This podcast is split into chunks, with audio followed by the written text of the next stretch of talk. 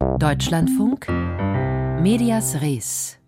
Print geht, Journalismus bleibt. Für waschechte Zeitungsmenschen hört sich diese Überschrift Print geht ziemlich brutal an, aber eben auch ein bisschen tröstlich. Immerhin scheint sich journalistisch alles nicht zu verabschieden, sondern nur in Anführungsstrichen zu verlagern. Der Bundesverband Digital Publisher und Zeitungsverleger hat eben unter dieser Überschrift Print geht, Journalismus bleibt in Berlin debattiert, inwiefern der Niedergang der Printbranche auch als Chance möglicherweise begriffen werden kann oder sollte. Das wurde dort thematisiert. Unsere Autorin hat zugehört und berichtet gleich drüber. Aber zu Beginn schauen wir auf die Anregung des RBB-Redaktionsausschusses. Ich fasse diese Einredung mal verkürzt so zusammen. Tschüss Kirche. Also von vorne. Wenn Sie die Angebote der öffentlich-rechtlichen Sender hier in Deutschland konsumieren, dann konsumieren Sie automatisch auch die Botschaften der katholischen und evangelischen Kirchen, die in allen Sendeanstalten ihre festen Programmplätze haben. Die Morgenandacht zum Beispiel hier im Deutschlandfunk, das Wort zum Sonntag natürlich im ersten, der Klassiker. 14 Stunden Verkündigungsprogramm sind das insgesamt pro Woche in allen ARD-Anstalten. Programm, was nicht von den Sendern, sondern von den Kirchen verantwortet wird, denn die haben rundfunkstaatsvertraglich festgeschriebene sogenannte Drittsenderechte. Aus heutiger Sicht klingt das alles nicht nur ein wenig antiquiert, sondern es ist auch nicht mehr zeitgemäß. Das betont bzw. bemängelt nun nochmal der Redaktionsausschuss des RBB und möchte im Rahmen der geplanten Reformen des RBB-Staatsvertrages eine Debatte anregen. Martina Schreis, die Vorsitzende des Redaktionsausschusses beim RBB, mit ihr bin ich jetzt verbunden. Guten Tag, Frau Schrei. Guten Tag, Herr Wendorf. Debatte anregen, um genau was zu erreichen. Sollen die kirchlichen Programme abgeschafft werden im RBB?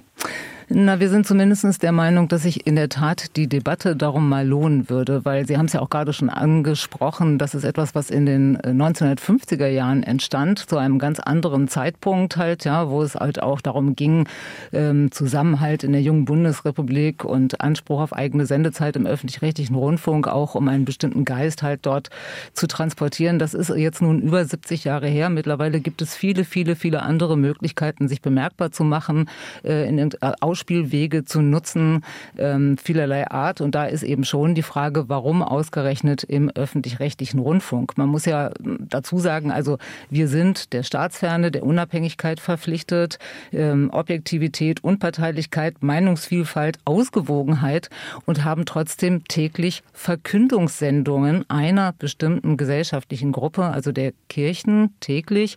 Ähm, bei uns ist es auch die jüdische Gemeinde, die äh, einmal in der Woche auch eine Sendung hat. Und damit nicht genug.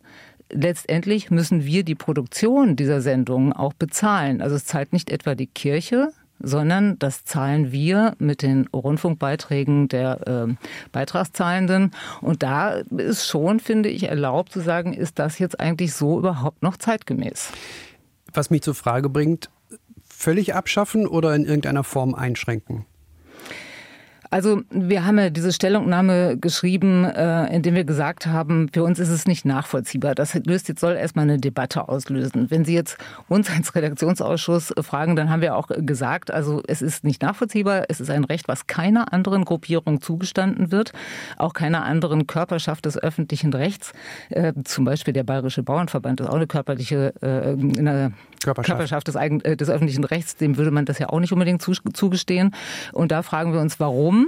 Ähm, warum den Kirchen nur, warum nicht anderen auch? Und ich finde, da wird es dann schon absurd, weil wir sind ja jetzt auch nicht Bürgerfunk in dem Sinne, Bürgerinnenfunk, ähm, sondern es muss eigentlich darum gehen, dass auch die Berichterstattung zu den Kirchen, über die Kirchen, über Religion, muss natürlich und soll auch im öffentlich-rechtlichen Rundfunk stattfinden. Das ist überhaupt gar keine Frage. Das gehört ja einfach dazu, zu unserer Gesellschaft.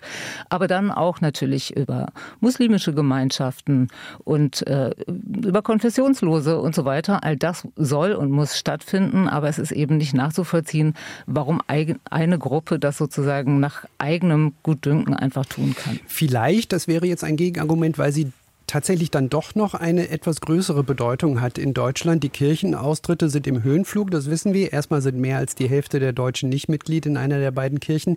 Aber das bedeutet auch, dass fast die Hälfte, also etwas unter 50 Prozent, tatsächlich noch Mitglied sind in der evangelischen oder katholischen. Ich weiß, das gilt nicht für Berlin und Brandenburg. Nee, da sind die Zahlen wesentlich da niedriger. Da sind die Zahlen ganz andere. Wir reden ja natürlich jetzt erstmal über den RBB, der eben für äh, und in Berlin und Brandenburg sendet.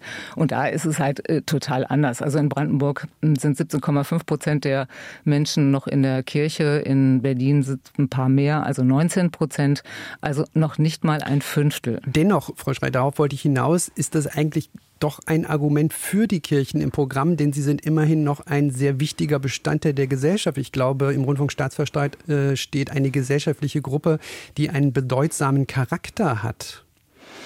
Ja, und das finde ich klingt auch sehr allgemein und sehr interpretationsbedürftig oder da gibt es viel Raum für Interpretation. Sport, würde ich sagen, ist auch ein ganz wichtiger Teil in der Gesellschaft, ähm, der auch für viele Leute ganz viel bedeutet, entweder weil sie es aktiv oder passiv machen, äh, konsumieren. Äh, und trotzdem, ich weiß, ist ein bisschen hergeholt, aber trotzdem würden alle aufschreien, wenn der DFB sagen würde, so, ihr betragt jetzt bitte mal alle Viertligaspiele, weil wir das wollen. Also, weil wir so relevant und wichtig sind. Ich finde es schwierig. Also es ist letztendlich geht es doch darum, dass wir äh, unabhängig sein sollen als öffentlich-rechtlicher Rundfunk. Und an der Stelle sind wir es nicht, weil da geht es darum, dass Kirchen, die ja auch nicht nur gute Geschichten, wie wir wissen, mit sich bringen, mhm. ähm, dass die halt einfach uneingeschränkt das Recht haben, sich zu äußern. Und das, wie gesagt, würden wir auch Politikern oder Parteien so nicht zugestehen, machen wir ja auch nicht. Ja.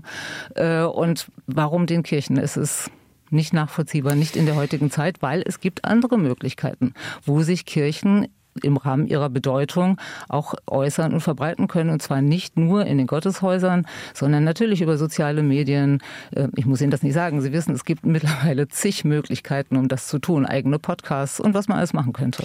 Es gibt sehr viel Medienecho auf Ihre Forderung. Das Ganze können, das sollten wir nochmal betonen, natürlich die Sender nicht selber entscheiden oder machen. Das muss auf politischer Ebene entschieden werden. Es ist eine Anregung, aber das meine Frage zum Schluss. Was wäre denn ein Ergebnis, was Sie sich wünschen würden für die Änderung des Staatsvertrages dass man nicht gleich vielleicht den Untergang des Abendlandes schon wieder sieht und alle, ganz aufgeregt sind, sondern dass man vielleicht einfach gemeinsam auch darüber spricht, was möglich ist. Ähm, weil man muss ja nun auch sagen, vielleicht das noch als Argument auch dazu, diese Sendungen, die ja täglich bei uns in manchen Programmen laufen im Radio, wir sind alle in einem großen Konkurrenzdruck, stechen total raus. Also das ist wirklich wie ein Fremdkörper und ein Abschaltfaktor. Das können wir uns natürlich auch nicht unbedingt leisten. Also es ist schon auch nachgewiesen, dass es so ist.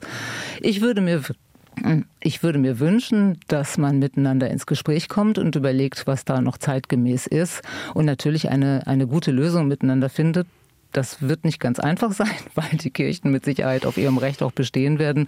Aber vielleicht sollte man auch dazu die Beitragszahlenden mal befragen, weil die sind letztendlich diejenigen, die das Programm ermöglichen.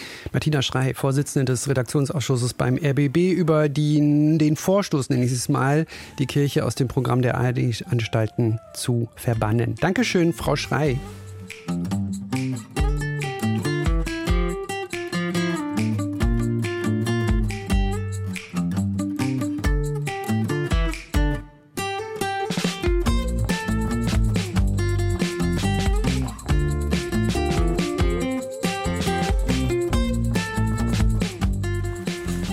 Merkel muss noch mal herhalten in diesen Tagen, beziehungsweise ihr berühmter Satz, wir schaffen das. Denn zum Beispiel der Unionsfraktionsvize Jens Spahn äh, hat diesem Satz ein nicht mehr hinzugefügt. Wir schaffen das nicht mehr. Und damit die Stimmung in Teilen der CDU abgebildet und anscheinend auch die Stimmung in Teilen der Bevölkerung. Denn medial zumindest gibt es in diesen Tagen kaum ein prominenteres Thema als die neue Migrationsherausforderung. Talkshows, Zeitungen, Magazine. Was den Eindruck vermittelt, das Kind sei bereits in den Brunnen gefallen, sprich viel zu viele Menschen seien schon da. Deutschland müsse die Notbremse ziehen, weil wir das nicht mehr schaffen. Ist das so? Unsere Kolumnistin übernimmt. Medias Res. Die Meinung von Marina Weißband. Schaffen wir das nochmal, titelt der Spiegel mit einer endlos erscheinenden Karawane flüchtender Menschen in einem dystropischen Ton. Untertitel Der deutsche Streit über die Asylpolitik. Gleichzeitig wird im ARD-Presseclub zum gleichen Thema der Eindruck erzeugt, an deutschen Stammtischen sei das Hauptproblem die nicht abgeschobenen, abgelehnten Asylanträge. Gleichzeitig geht es um dasselbe Thema bei Anne Will, wo Parteien sich mit schärferer Migrationspolitik überbieten wollen. Es scheint, als seien wir alle täglich überflutet von viel zu vielen Menschen, die hier Schutz vor Krieg und Hunger suchen. Nur, dass das überhaupt nicht der Fall ist. Während es in einzelnen Gemeinden durchaus eine Herausforderung ist, alle unterzubringen, die Unterbringung brauchen, ist das vor allem eine Herausforderung für die Administration und keine neue. In den letzten Jahren gab es nur marginal mehr Asylanträge als in den Jahren zuvor. Nicht mal die Hälfte der Zahl von 2015 und 2016. Dazu darf ich vermuten, dass die alltäglichen Probleme der Menschen in Deutschland in aller Ehrlichkeit vermutlich gar nichts mit Geflüchteten zu tun haben. Es sind die Inflation, die Wohnungsnot, Einsamkeit, Stress und Entfremdung von der eigenen Arbeit, zu wenig Zeit, zu niedriger Lohn, zu hohe Kosten für alles und keine klaren Zukunftsaussichten. Ein Bildungssystem, das seinen Aufgaben nicht hinterherkommt, weil es veraltet und unterfinanziert ist und Oh ja, Fachkräftemangel, das Ding, für das wir dringend Migration brauchen. Natürlich kann man den Leuten einreden, dass Migranten an all dem schuld seien. Es wäre nur nachweislich eine Lüge. Was mich zu der Frage führt, warum genau große Medien das dann machen. Warum befeuern sie diese rassistische Angstdebatte? Sind es politische Parteien, die vermehrt darüber sprechen, weil sie hoffen, der AfD so Wähler abzugraben? Das wäre erstens dumm. Denn wenn man die Hauptangst vor Migration schürt, dann wählen die Leute erst recht das rassistische Original. Keinen grünen Minister Habeck, der jetzt so tut, als sei eine Debatte um härtere Migrationsregel leider, leider unausweichlich. Zweitens wäre es doch gerade die Aufgabe des Journalismus, diese Behauptungen einzuordnen, nicht mit reißerischen Überschriften, die dann tief im Text Fakten verbergen, die eh niemanden interessieren als würden die Spiegeltitel in den Regalen der Kioske nicht von allein Stimmung im Land machen. Die ARD braucht nicht mal Einschaltquote, also warum genau muss man solche reißerischen Themen ohne ausreichende Grundlage bedienen? Dann ist da natürlich noch die offensichtliche Tatsache, dass kaum jemand gegen Asyl gestänkert hat, als die Hauptgruppe der Flüchtenden Ukrainerinnen waren. Als ukrainische Geflüchtete werde ich mich darüber keineswegs beschweren. Aber mir ist dasselbe aufgefallen wie einem Anrufer im Presseclub. Diese Flüchtenden werden nicht in Frage gestellt. Flüchtende vor Krieg in afrikanischen Ländern hingegen stehen absolut jedes Mal zur Debatte und zur Disposition. Hat das also mit Fluchtursachen zu tun oder mit Hautfarbe? Das ist die hässliche Frage, die sich niemand eingestehen will. Es geht nicht um Sorge um Infrastruktur hinter der Debatte, sondern um Rassismus. Die zweite Lieblingsüberschrift der Medien, abwechselnd zur Migrationsdebatte, ist übrigens Warum ist die AfD so stark? Unter anderem wegen euch, liebe Freunde. Aber wisst ihr was? Bürgermeister der AfD machen mir nicht halb so viel Angst wie Massenmedien, die den rassistischen Diskurs in die Mitte der Gesellschaft tragen, in alle Parteien und Haushalte. Die Kolumne von Marina Weißband. Eben haben wir schon über das Relikt Kirche im öffentlich-rechtlichen gesprochen. Relikt aus Sicht der Kritiker natürlich. Da passt dieses Thema eigentlich ganz gut, denn es läuft dem medialen Zeitgeist auch ein bisschen hinterher. Und ob gedruckte Zeitungen da irgendwann nochmal den Anschluss finden, ist äh, eher fragwürdig.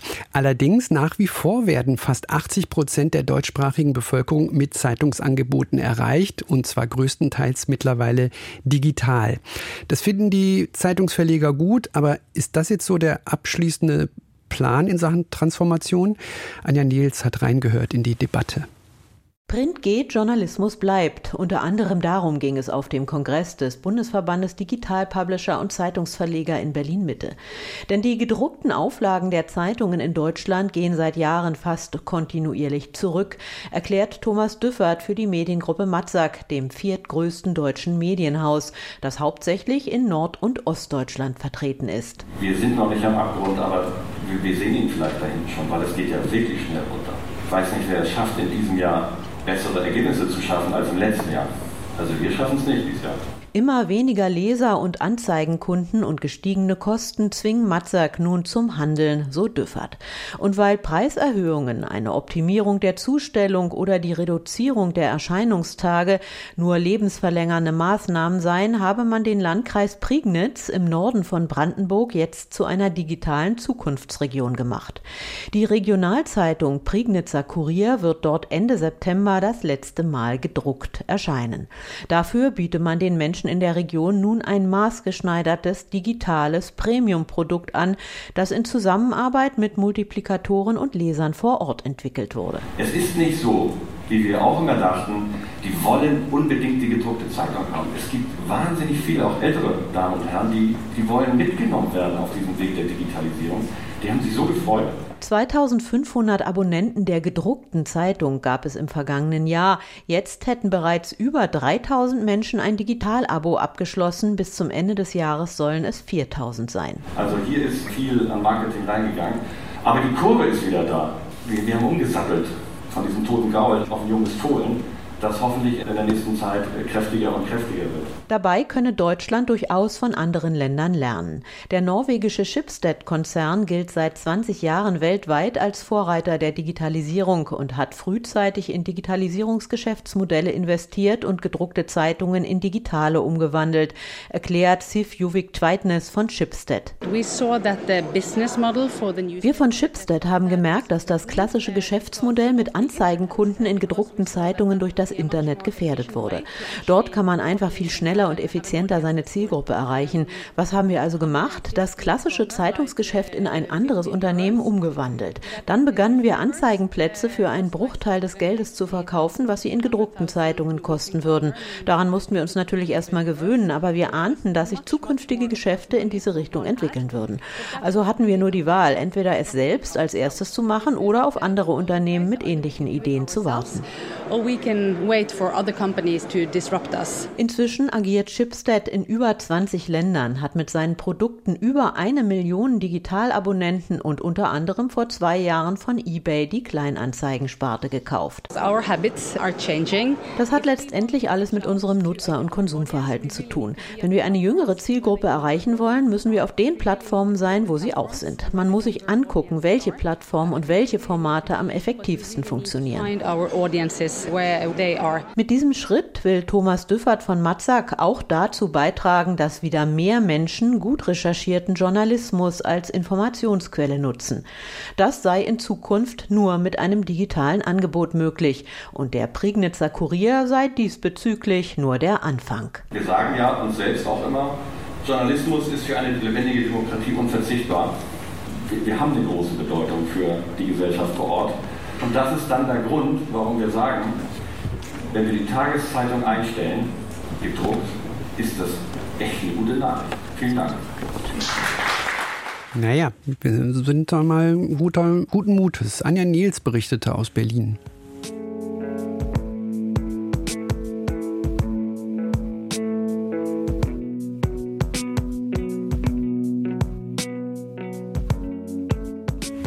Schon auf nationaler Ebene sollten Medien nicht alle in einen Topf geworfen werden. Und wenn wir den Blick mal auf ganz Europa weiten, dann gilt das natürlich erst recht. In Ungarn und Polen zum Beispiel wird Medienfreiheit immer stärker eingeschränkt.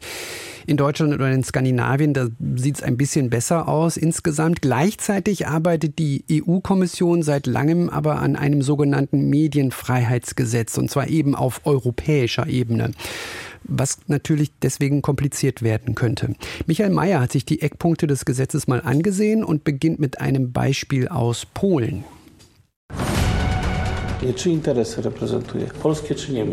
Donald Tusk ist einer von ihnen realizowanie rusko-niemieckich Interesów w Polsce. Im gerade laufenden Wahlkampf in Polen dreht das polnische Staatsfernsehen richtig auf. Der Oppositionskandidat Donald Tusk kommt kaum vor und wenn, dann negativ. Etwa wird ihm eine allzu große Nähe zu Deutschland unterstellt. Er vertrete nicht die Interessen Polens, so berichtet das Staatsfernsehen immer wieder. Derart krasse Verzerrungen in den Medien kommen nicht nur in Polen vor, auch in Ungarn, etwas weniger stark in der Slowakei oder in Tschechien. Lutz Kinkel, Geschäftsführer des European Center for Press and Media Freedom, war unlängst in Polen und hat mit über 20 Experten und Medienmacherinnen gesprochen. Das Bild, das sich seinem Team bot, war düster. Die Medienstrukturen in Polen böten keinerlei Schutz, so Kinkel. Also es gibt drei Regulierungsbehörden, die eigentlich für das Staatsfernsehen oder ursprünglich öffentlich-rechtliche Fernsehen zuständig sein sollten. Das eine ist der nationale Regulierer KRIT.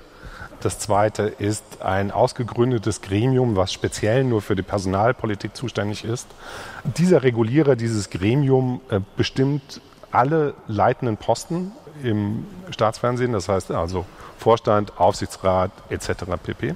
Und alle Gremien sind mehrheitlich mit Peace-Politikern besetzt. So, also was ist davon zu erwarten? Definitiv nichts. Gegen derartige Zustände wie in Polen richtet sich das neue Medienfreiheitsgesetz, das mehr Transparenz und Schutz vor Eingriffen staatlicher Stellen bieten soll. In der liberalen Öffentlichkeit osteuropäischer Staaten kommt der Gesetzentwurf gut an, sind doch viele östliche Länder mit einem Phänomen namens Media Capture konfrontiert, und das heißt die Übernahme von Medien durch regierungsfreundliche Investoren, aber auch Gängelung des staatlichen Rundfunks. Daneben auch der gezielte Missbrauch von staatlichen Geldern, etwa indem man Regierungsinserate gezielt nur noch an genehme Medien verteilt. Renate Nicolai, stellvertretende Generaldirektorin für Kommunikation, Inhalte und Technologien der EU-Kommission, sagt, dass man mit dem Medienfreiheitsgesetz Redaktionen vor genau solchen staatlichen Eingriffen schützen will, auch wenn etwa Medienkonzentration zu weit gehe. Wenn es Medienkonzentrationsbewegungen gibt, dann soll das Board, also die Medienaufsichtsstelle, wo alle europäischen unabhängigen Medienbehörden aus den verschiedenen Mitgliedstaaten künftig zusammenarbeiten wollen, stärker zusammenarbeiten sollen. Die sollen darüber informiert sein. Die können dann auch eine Meinung dazu abgeben. Dann kann immer noch die nationale Stelle sich nicht daran halten und dagegen argumentieren, aber zumindest gibt es eine Diskussion darüber und ein bisschen Peer Pressure, die wir, glaube ich, in diesem Bereich brauchen. Doch wer darf in das neu zu schaffende Medienboard einziehen? Auch jene Akteure aus Polen und Ungarn etwa, die die Zustände in ihren Ländern gerade nicht verändern wollen? Zufrieden sind viele Seiten nicht mit dem Gesetzesentwurf, der vielerlei Schwächen habe, so kritisiert es etwa der emeritierte Medienrechtler Dieter Dörr. Es gibt einen Grundsatz, die Union darf das regeln, was ihr ausdrücklich von den Mitgliedstaaten zugestanden ist. Und ausdrücklich zugestanden ist ihr die Binnenmarktkompetenz. Ausdrücklich nicht zugestanden ist ihr eine kulturelle Regelungskompetenz. Da gibt es sogar ein Harmonisierungsverbot. Und wir müssen bei einer Regelung immer gucken, wo ist der Schwerpunkt der Regelung. Und der Schwerpunkt der Regelung im Medienfreiheitsgesetz liegt ganz eindeutig im demokratisch-kulturellen Bereich. Überzieht die EU also ihre Kompetenzen? Sigrun Albert, Geschäftsführerin des Deutschen Verlegerverbands BDZV, meint ja und sagt, dass es zumindest in Deutschland für das neue Medienfreiheitsgesetz kaum Bedarf gebe, sicherlich aber in anderen Ländern, etwa in Osteuropa. Wir denken nur, dass das nicht auf Kosten beispielsweise unserer bewährten Grundsätze im Grundgesetz geschehen kann und auch die mangelnde Rechtsstaatlichkeit in gewissen europäischen Mitgliedstaaten nicht über Medienregulierung gelöst werden kann. Problem ist sicherlich, so sind sich viele Beobachter einig, dass die EU-Länder zu unterschiedlich in ihrer medialen Entwicklung sind und sich die Kommission daher schwer tut mit einem Gesetz, das für alle 27 Mitgliedstaaten passen soll. Wie zu erwarten sind Ungarn und Polen schon jetzt strikt gegen den gesamten Entwurf, aber auch in anderen Detailfragen gibt es Uneinigkeit innerhalb der EU. Etwa sollte ursprünglich enthalten sein, dass Journalisten besser geschützt werden vor staatlichen Ermittlungen, wie Abhörmaßnahmen. Dieser Passus wurde aber auf Druck von Frankreich wieder gestrichen. Man argumentiert mit nationalen Sicherheitsinteressen. Der Gesetzentwurf geht nun in den sogenannten Trilog und wird dort weiter debattiert. Mit dabei sind dann die EU-Kommission, das Parlament und der Ministerrat. Der Ausgang der Debatten um das neue Medienfreiheitsgesetz ist derzeit noch völlig offen. Michael Mayer berichtete. Juden in Deutschland sind eine extrem diverse Gruppe, aber die deutsche Gesellschaft, die möchte am liebsten einen ganz bestimmten Judentypus haben. Das sagt die Bestsellerautorin Deborah Feldman. Sie nennt dieses Phänomen Judenfetisch, so heißt ihr Buch, was sie jetzt geschrieben hat. Die Rezension gleich im Büchermarkt. Das war's von uns. Medias Ries morgen wieder live, beziehungsweise jederzeit in ihrer DLF Audiothek App. Sebastian Wellendorf ist mein Name. Machen Sie es gut.